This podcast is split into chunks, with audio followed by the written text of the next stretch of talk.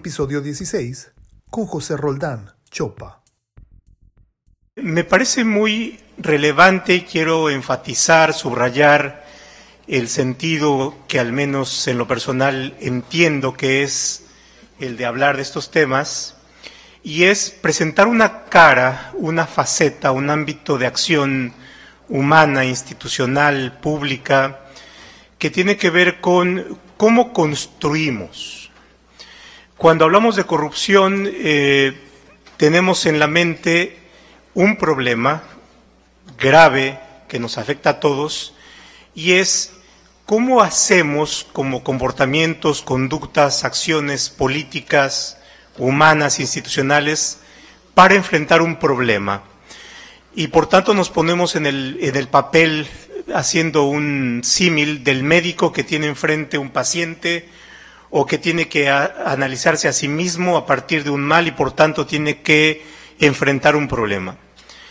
Por supuesto, esto es un ámbito que no está fuera del eh, enfoque de integridad, pero tiene otro foco y el foco es cómo construimos eh, para poder organizarnos y para poder funcionar y para poder tener mejores resultados.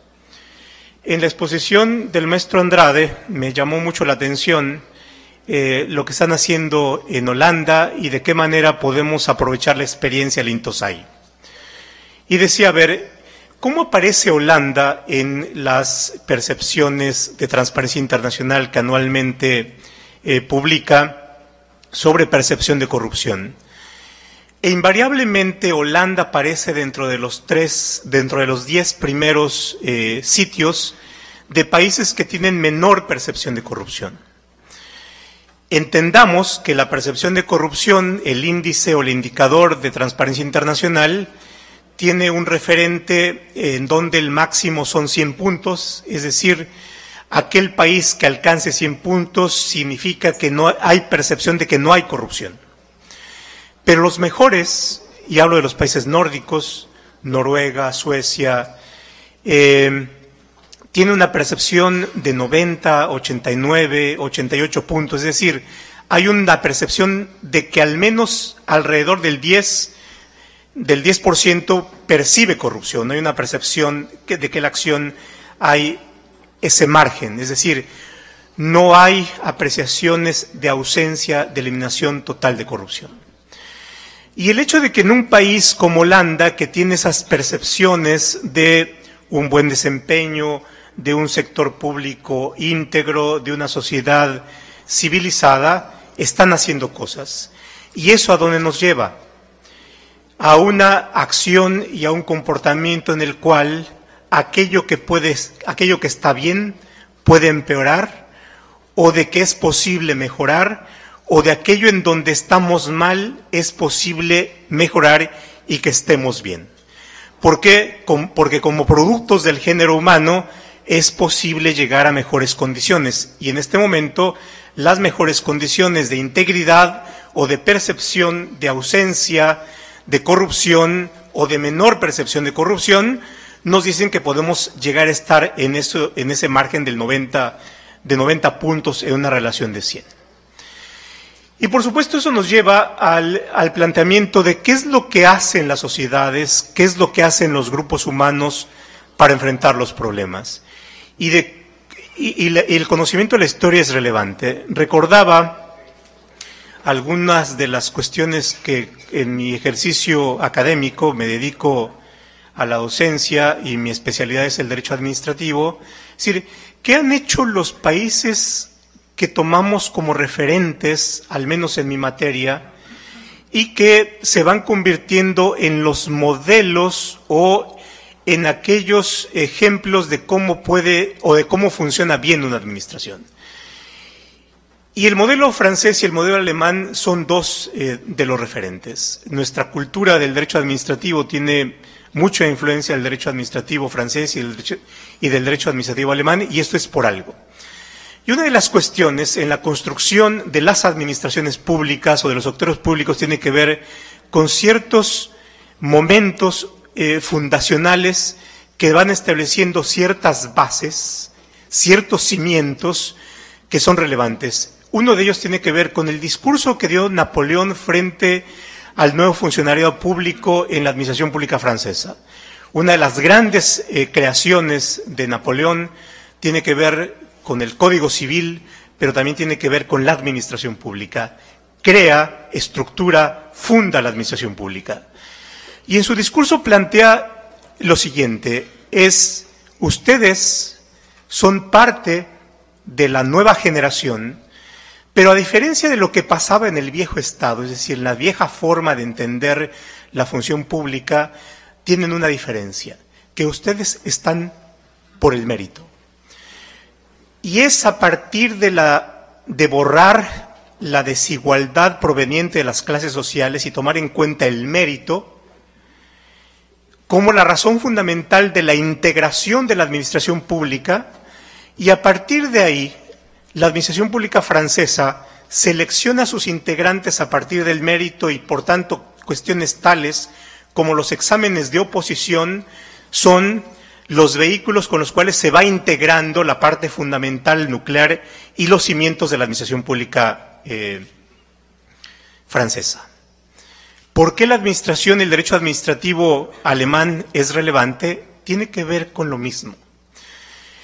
Hay, un, hay una palabra, eh, hay un término que es el Bildung, que tiene que ver con la idea de que lo que es relevante en la administración pública no es solamente el conocimiento que puede tenerse respecto de algo, sino más que el conocimiento tiene que ver con la formación que para llevar a cabo una cierta función tiene en cuenta el elemento humano, es decir, el funcionario, público, pero también el cuerpo. Una de las claves de por qué Alemania es Alemania tiene que ver con que tuvo la capacidad de estructurar una burocracia fuerte, basada en el mérito, basada en el conocimiento, pero también en la formación y en el compromiso, que genera algo que es destacado, por ejemplo, por Fukuyama en una de sus recientes obras, y que tiene que ver con el espíritu de cuerpo, pero también con un elemento que es el elemento cohesionador de ese espíritu de cuerpo, que es el sentido de orgullo al pertenecer a un cuerpo relevante y respetado en la sociedad alemana. Este espíritu de cuerpo se expresa en cuestiones intangibles como el orgullo. Es decir, soy orgulloso y estoy orgulloso de pertenecer a un cuerpo porque es valorado por la sociedad alemana y en el cual la sociedad alemana confía. Entonces, el mérito, la solidez, el espíritu de cuerpo, el orgullo de pertenecer al mismo, tiene también en su espejo la confianza que ese cuerpo genera en la sociedad. Algún profesor del CIDE que trabaja, cuya área de especialidad es la seguridad, tiene mucha relación con los cuerpos policíacos de todo el mundo. Y nos comentaba en una comida una anécdota que tuvo en Japón. Después de exponer cuál era la forma de organización de eh, los cuerpos de policía mexicanos y de tratar eh, el examen de confianza, y de explicarlo un poco de qué se trataba con un mecanismo para eh, lograr la entrada a los cuerpos de policía o tener la permanencia, terminó su charla y eh, ya ahí en el pasillo se le acercó un policía japonés para preguntarle, oiga, profesor, no entendí bien esto que es el control de confianza. Bueno, se lo volví a explicar de manera más detallada y sintetizando decir, eso significa que para ser policía uno tiene que acreditar que es alguien susceptible de ser confiable, uno tiene que acreditar que es confiable. Pues sí, a eso se reduce. Y entonces el policía japonés le dijo, mire, si en Japón me hicieran eso, yo renunciaba. Es decir, no puedo trabajar en un lugar en donde se parte de la desconfianza va en contra de mi propia dignidad como ser humano el que se me someta a ese, a ese examen. Y ese ejemplo nos da una idea de la diferencia. Es decir, sociedades que tienen cuerpos orgullosos, porque son confiables, generan un conjunto de intangibles que nos ahorran muchas cosas, entre otros, por supuesto, los costos de la duda, porque los resultados son mucho mejores y, por tanto, también no, son, creaciones por generación espontánea. Se construyen en ciertos momentos históricos. Se construyen debido a ciertas razones. ¿Por qué se construyó la administración pública alemana así como se construyó? Bueno, tenía que ver por la amenaza que tenían en la Europa de sus vecinos, en la idea de consolidar la unidad germana y por tanto entender que la unidad germana y sus condiciones de sobrevivencia en la Europa rodeada de enemigos y de amenazas no tenía otra alternativa más que generar y crear un Estado sólido. ¿Por qué es que los abogados estudiamos la teoría del Estado alemana? Precisamente porque la inteligencia alemana y los pensadores alemanes, para hacer frente a las necesidades de construcción del Estado unificado germano, tenían que pensar en su, en su invención, que es el Estado como forma de sobrevivencia y de, mejor, de mejoramiento de condiciones de existencia. En el caso francés, por supuesto, tiene un momento revolucionario y creo que estamos pasando también por un momento relevante y tenemos que aprovechar ese momento para pensar de qué manera construimos, hacemos ejercicios constructivos de nuestras instituciones, enfrentando problemas, pero también generando esos elementos o ese, ese algo que es el cemento que nos permite llevar a cabo mejores construcciones. Y la integridad tiene que ver con eso. La integridad, por supuesto, tiene que ver eh, con valores, y esos valores tienen una dimensión abstracta. Cuando hablamos de la honestidad, de la justicia, del compromiso, de la dignidad, eh, el ISAF tiene, y es una de las cosas que me llama mucho la atención, cuando uno entra, hay un hall, hay un recibidor, y alrededor están los valores. Y por supuesto es muy relevante el, el ponerlos a la vista. La otra cuestión es, y eso tiene que ver con un ejercicio de construcción sociales, cómo vamos apropiándonos de esos valores y para ir apropiándonos de esos valores no es solamente el conocimiento o la conceptualización teórica y abstracta, sino la otra parte es cómo vamos llevando a cabo esa internalización del valor en comportamientos concretos y de qué manera nos convertimos no solamente en conocedores del valor, sino también en agentes éticos, cada uno de nosotros, y cómo las instituciones, por supuesto, también van siendo constructoras de eso que es la ética pública, la moral pública, independientemente de las discusiones que puedan hacerse alrededor de esos problemas, pero de qué manera esto va siendo un proceso de construcción personal y también de qué manera va siendo un proceso de construcción institucional. Y esa es la gran función de las instituciones. Las administraciones públicas, el sector público, no tienen un fin en sí mismo. Los servidores públicos no están en cada uno de sus cargos por un fin propio. No están ahí para hacer sus fines propios, independientemente de que elijan ser funcionarios como opción de vida, que también por supuesto es válido. Pero el servidor público las administraciones, la función pública tiene una función de gestión. Su función es gestionar los intereses de todos, en donde por supuesto están implicados los intereses personales en función de los intereses de los demás.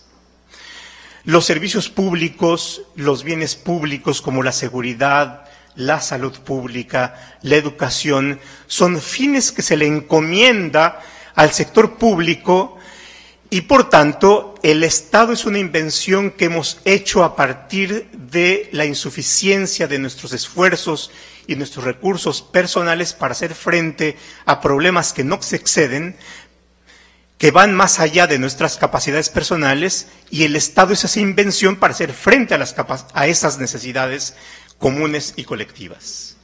En la medida en que, como en Holanda, ese, ese elemento que es el cemento de la sociedad funciona de mejor manera y hace mejores construcciones, los resultados serán mejores para todos y tendremos mejores condiciones de vida o mejores derechos en la eficacia real y en la vivencia personal cotidiana.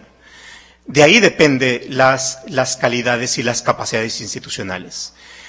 Si esto es así, si las organizaciones públicas, si la función de los servidores públicos tiene que ver con esa gestión de intereses comunes, entonces lo que tenemos es que los servidores públicos tienen una responsabilidad basada en el cargo, basada en el rol. En estas declaraciones eh, que hemos escuchado de, los nuevos servidores públicos, alguien por ahí decía, a partir de que se conoció que ocupaba un cargo público, que iba a ocupar un cargo público, dijo, bueno, es el momento de decir la verdad. aquellos que son oportunistas hay que llamarles oportunistas, aquellos que son estos hay que llamarles así. ¿Por qué? Porque eso no los hemos ganado y si no podemos decir esto ahora, entonces, ¿cuándo podemos decir esto? Por supuesto, en esta expresión hay un modo de entender qué es lo que significa el ejercicio de la función pública. Pero vean ustedes, precisamente porque se asume una función pública que tiene que ver con la gestión de todos, es cuando menos podemos pensar que el cargo tiene que ver con un derecho personal en el cual podemos decir aquello que se nos antoje, porque al asumir la posición de un rol o de un cargo, tenemos que hacerle honores a ese, cargo. Y por supuesto eso significa el achicamiento de aquellas ambiciones personales y el asumir una responsabilidad que tiene que ver con el resultado que podamos dar en el bienestar común. La responsabilidad de los servidores públicos tiene que ver con esa gestión, con el rol, con el cargo y de qué manera se van concretando los deberes y obligaciones, por supuesto con reglas, en donde hay definiciones muy concretas de aquello que tenemos que hacer y que están en los reglamentos orgánicos, en los manuales de organización, en los manuales de procedimientos, pero otra forma relevante de integrar las obligaciones o los deberes públicos tienen que ver con los valores, o con los principios, con esas palabras tales como la honestidad, la dignidad, la justicia, el compromiso, que son enunciados abstractos, pero que tienen sentido en tanto nos van a determinar la forma concreta que ante un caso tenemos que actuar y cómo esa actuación puede ser calificada como una actuación debida. Esa es la función de los valores. Esa es la función de los principios. Concretar, llenar esos huecos de cuál es la conducta o el comportamiento debido. Ahora, por supuesto, en la medida en que hay enunciados abstractos que tienen que ser concretados, eso plantea escenarios de incertidumbre. Es decir, ¿de qué manera actúo yo si es que me habla fulanito de tal que no tiene ningún cargo en la administración pública, pero sabemos por la fama pública que es el que realmente decide. Platicaba ahí con algún amigo en un estado y decía, bueno, ahora con el cambio de gobierno, ¿quién es el que manda? ¿Manda el gobernador? Y me decía, no, no manda el gobernador. El secretario de gobierno, no, no manda el secretario de gobierno. ¿Quién manda? El representante de, el que fungió como representante de. Si tú quieres resolver algo, entonces tienes que llamarle, que te reciba, porque ahí va a estar la decisión. No es servidor público, pero, es, pero tiene influencia y capacidad y poder de decisión. Bueno, si yo soy servidor público y me llaman por teléfono y me dice, le busca fulano de tal, que no tiene ningún cargo, pero que sabemos que es el que toma las decisiones, ¿qué hago? ¿Le tomo la llamada? ¿No le tomo la llamada? Le doy audiencia, no le doy audiencia. Es decir, ¿cómo resuelvo ese dilema moral? ¿Qué es lo que hago para tomar una actitud? Porque sé muy bien quién es, sé muy bien porque conozco más o menos los asuntos que están en la oficina, de qué me puede hablar y también puedo saber cuál es el sentido de su intervención. Hablaba con algún subsecretario de Estado y le, en un ejercicio muy sencillo le decía, oye, eh, tú ves este tipo de asuntos, em, ¿tú recibes visitas de senadores o de diputados? Me dice, sí, frecuentemente. Bueno, de eso, ¿qué porcentaje de asuntos es aquel en donde van a plantear cuestiones de política pública? Por ejemplo, ¿cómo cuidamos el medio ambiente cuando hay proyectos energéticos de mejor manera? ¿O cómo aumentamos en abstracto la inversión en tal sector? ¿Y qué porcentaje de las visitas de los senadores y de los diputados es para gestionar que resuelvas de cierta manera el asunto que tiene tal empresa o tal empresario o dice, bueno, mira, es un buen tema. Yo calcularía que alrededor del 80% son visitas de gestión, que no tienen que ver con cuestiones de política pública, sino tienen que ver con el interés personal en que se resuelva de cierta manera cierto asunto que hay en la Secretaría. Bueno, por, supuesto, eso nos da, hay un, hay un tema. Y esto significa es qué posición o qué actitud tengo que asumir cuando me enfrento a ese tipo de cuestiones. Porque, por supuesto, hay un tema de tráfico de influencias. Y entonces vean ustedes, se pone en predicamento no solamente cuál es el comportamiento que el ser humano tiene que tomar frente a ese tipo de comportamientos de los otros, sino de qué manera la institución le provee de mecanismos o de procedimientos para atenuar o para evitar los malos influjos de esa decisión. Y ahí están, eh, ahí están las cuestiones. Y ahí está, por supuesto, las actitudes éticas o morales frente al caso, pero también está, por otra parte, de qué manera las instituciones diseñan procedimientos para atenuar o evitar. Porque hay, y entonces ahí vemos el escenario de la inteligencia moral, pero también el escenario de la inteligencia moral institucional. Una de las medidas que tomaron los tribunales especializados en materia de competencia y telecomunicaciones federales para hacer frente a este tipo de casos, porque también se presentaba el tema en donde llegaba una empresa con el abogado que le llevaba realmente el litigio, pero acompañado del exministro, del exsenador que había sido antes secretario, en fin. Y entonces hicieron eh, dos tipos de cuestiones. Una de ellas es vamos a recibirlo los tres magistrados del tribunal para que nos expongan el caso. La otra es, citemos también a la contraparte para que expongan el alegato de oreja los dos al mismo tiempo. Eso cambió el comportamiento. ¿Cómo lo cambió? Cuando se reunieron los tres magistrados, la intervención de aquel que iba acompañándolos en donde suponíamos que su función era ser una presencia de influencia, disminuyó y se aumentó la necesidad o la relevancia del abogado que realmente conocía el asunto. Porque lo que importaba era exponer el argumento jurídico para resolver el caso. Si recibían a las dos partes, entonces las dos partes tenían la misma posibilidad de hablar y por tanto lo que era relevante era el argumento jurídico más que el argumento de influencia o la presencia de influencia. Bueno, eso nos lleva entonces a la necesidad de pensar de qué forma en este ejercicio de construcción de comportamientos y de conductas tomamos en cuenta lo que las instituciones pueden hacer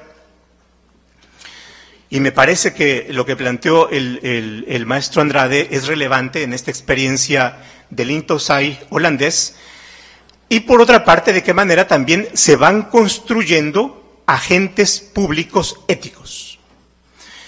Y esto, por supuesto, tiene que ver con ejercicios eh, eh, concretos, en la medida en que el mejor aprendizaje que podemos tener de esto tiene que ver con las experiencias. Y les cuento una experiencia que, a mí me resultó sumamente formativa.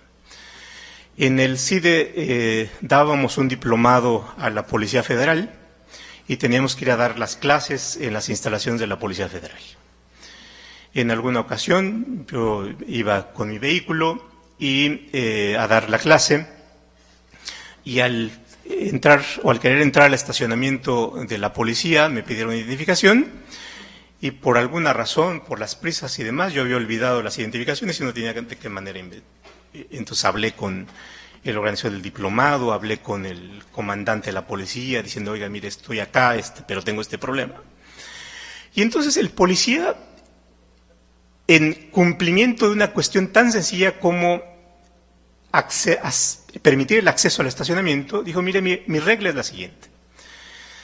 Y aquí está.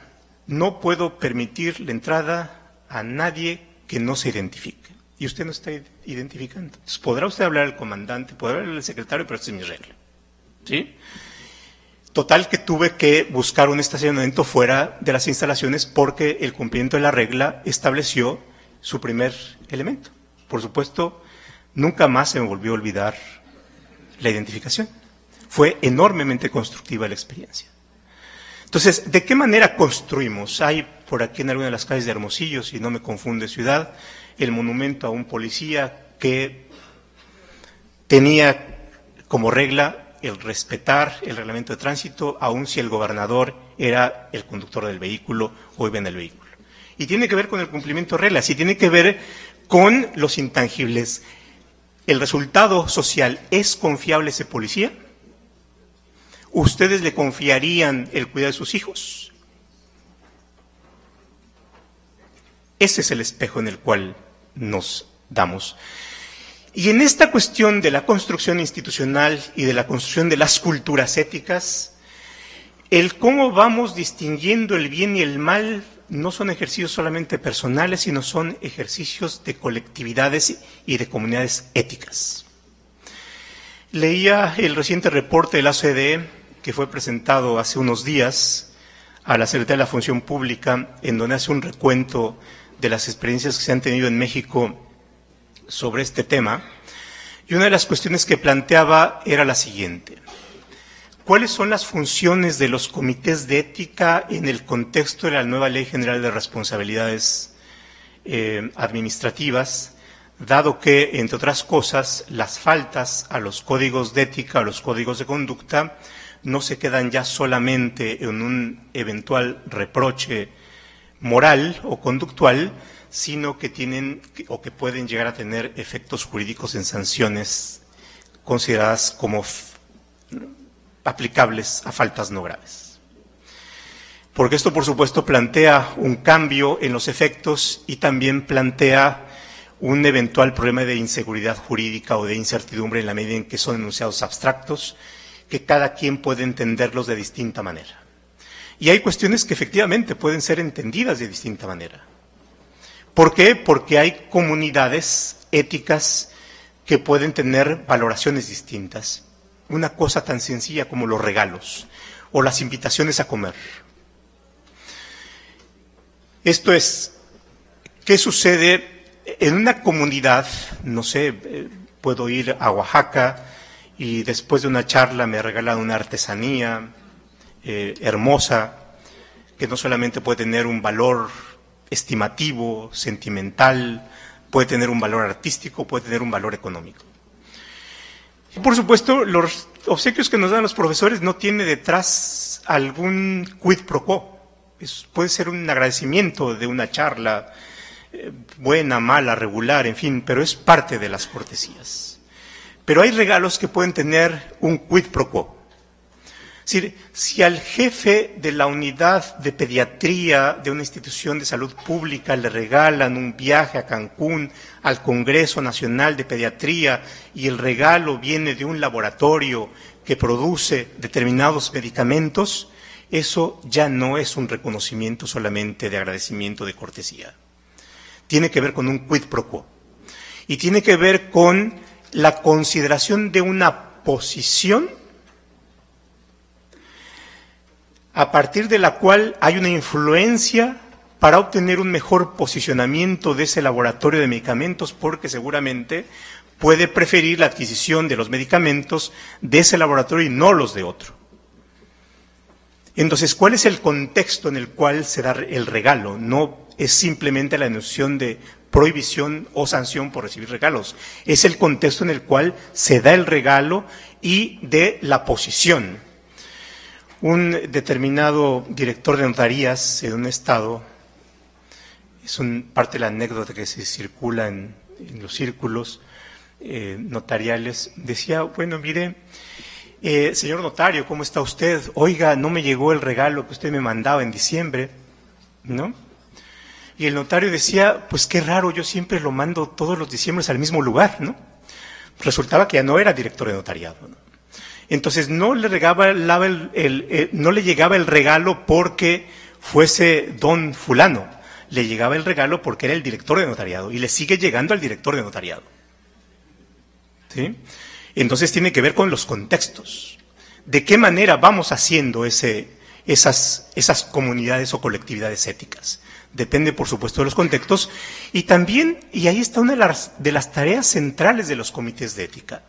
Dice el reporte de la OCDE, una de las cuestiones que es importante para construir esto es conocer el terreno y conocer cuáles son los riesgos. Cada área del gobierno puede tener riesgos distintos.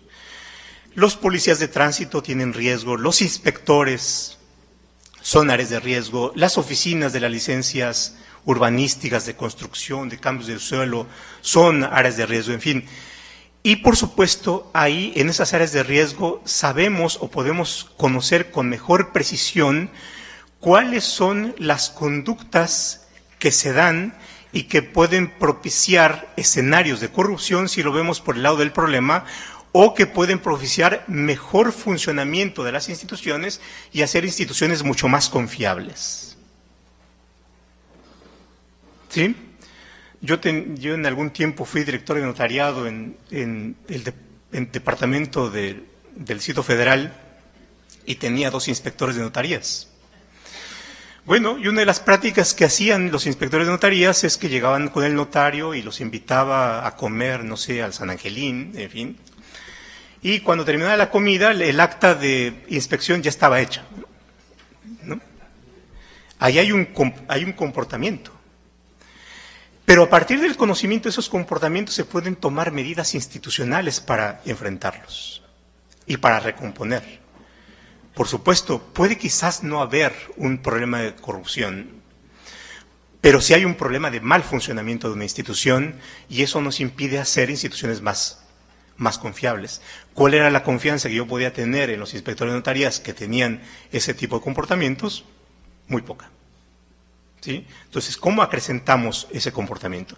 Y los comités de ética son partes de una institución muy relevantes, porque los comités de ética, al menos en la Administración Pública Federal, están ubicados en el área y por tanto conocen qué es lo que sucede. Y a partir de las experiencias de los comités de ética podemos darnos una idea de aquello que puede servir, pero también de cuáles pueden ser las limitaciones. Uno de los elementos positivos es que conocen el funcionamiento de la institución, conocen las entrañas y conocen los problemas y conocen los riesgos. Eso, por supuesto, es un elemento relevante y necesario.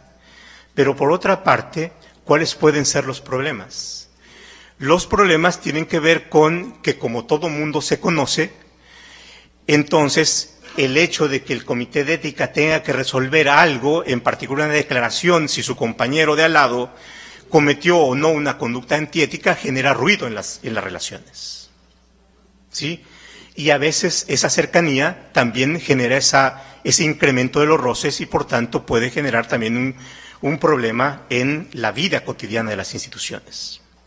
Una de las cuestiones que habrá que examinar es la distinción de que una cosa es el procedimiento sancionador en donde pueden llegarse a sancionar violaciones a los códigos de ética y otro tiene que ver con la posibilidad de resolver o de establecer criterios para o recomendaciones para evitar los problemas de ética que se presentan en las eh, organizaciones públicas y de qué manera eso sirve para construir mejores condiciones de comportamiento y de resolución.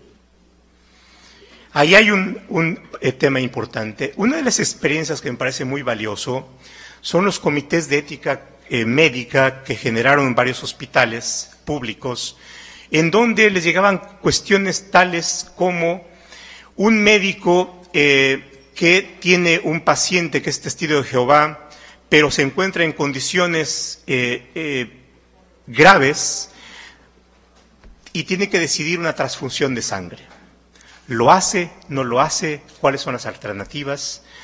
Ahora ya, es, ya hay mucho más literatura y mucho más criterios más afinados, pero cuando comenzaba esto, tenía que resolverse como un dilema ético.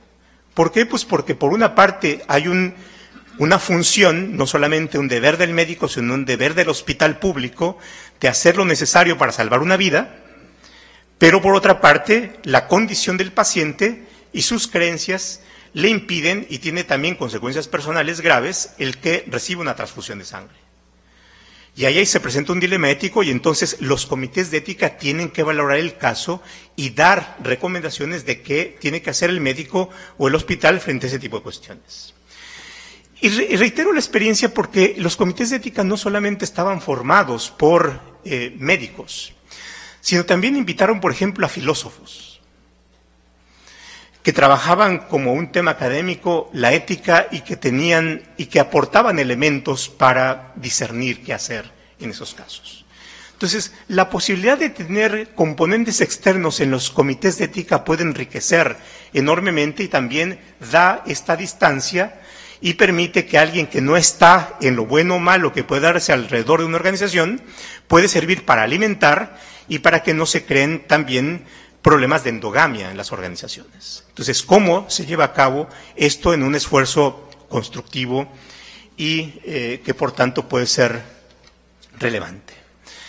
¿Cuáles son los valores y de qué manera eh, se concretan? Por supuesto, tiene que ver con una reflexión de conocimiento crítico, pero también tiene que ver con un elemento de internalización, de apropiación y de construcciones sociales. Hay un filósofo eh, español, José Antonio Marina, que tiene un libro que me eh, gusta mucho que se llama Ética, para náufragos.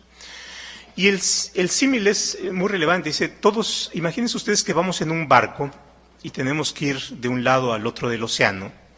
Nuestro barco es de madera. Y, eh, y tenemos un problema de termitas, de polilla.